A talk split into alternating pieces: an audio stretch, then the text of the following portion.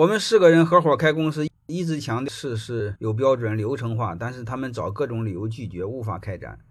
这个是不可以的。你们四个人合伙的话，如果你说了不算，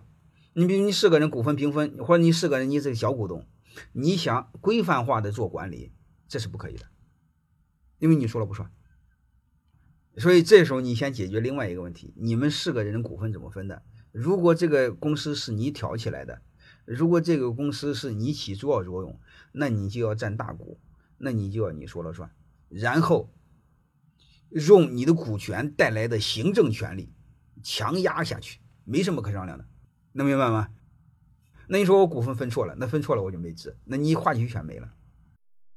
关于你们怎么分股份，我不知道你听过我的那个合伙人股权设计没有？我建议你们创业的想创业的。听听我那两个小时，就是几个人合伙怎么分股份。欢迎大家的收听，可以联系助理加入马老师学习交流群：幺五六五零二二二零九零。